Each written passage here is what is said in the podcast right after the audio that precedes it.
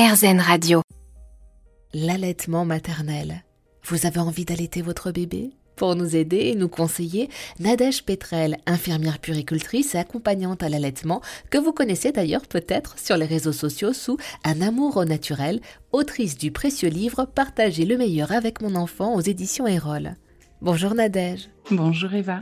Dites-nous, est-il vrai qu'il existe des aliments qui favorisent réellement la production de lait maternel?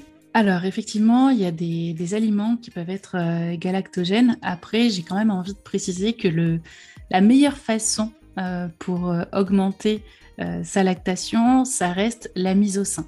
C'est-à-dire que plus un enfant va téter, plus le sein sera stimulé, plus eh bien, il y aura une production de lait. Alors, je parle du bébé, mais après, ça peut être aussi avec un tire-lait si jamais il y a besoin. Donc après, concernant les aliments, euh, il peut y avoir, euh, donc, euh, ce qui revient assez souvent, c'est le fenouil, des tisanes d'allaitement au fenouil.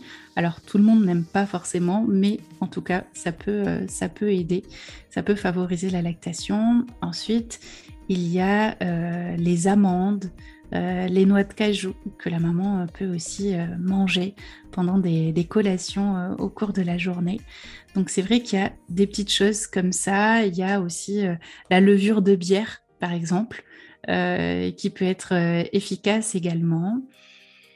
Voilà, ça fera pas forcément de miracle, mais ça peut aider à relancer, à rebooster, permettre à la maman aussi de boire un petit peu plus.